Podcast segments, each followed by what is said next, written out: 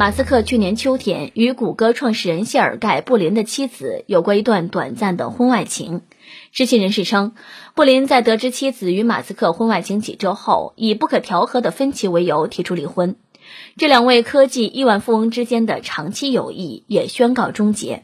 知情人士称，当这段所谓的婚外情在去年十二月发生时，布林正和沙纳汉分居，但仍生活在一起。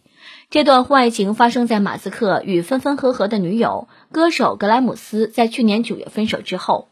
在今年早些时候的一个派对上，马斯克在布林面前单膝跪地，以自己的过错道歉，祈求原谅。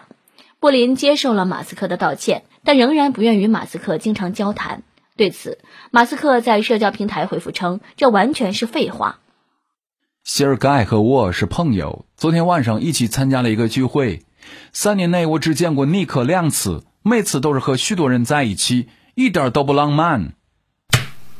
一个男的睡了另一个男的的老婆，然后在另一个男的面前单膝下跪祈求原谅，这是什么呕吐剧情？朋友妻不客气。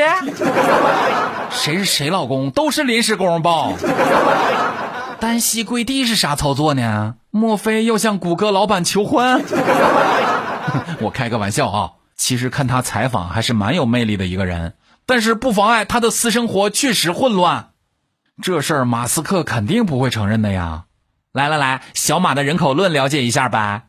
世界人口老化需要尽量多的造人。所以他七十多岁的老爸与养女也给他造了一个弟弟吗？马斯克承接了一年的八卦新闻了，还是回火星吧，地球你不能待了。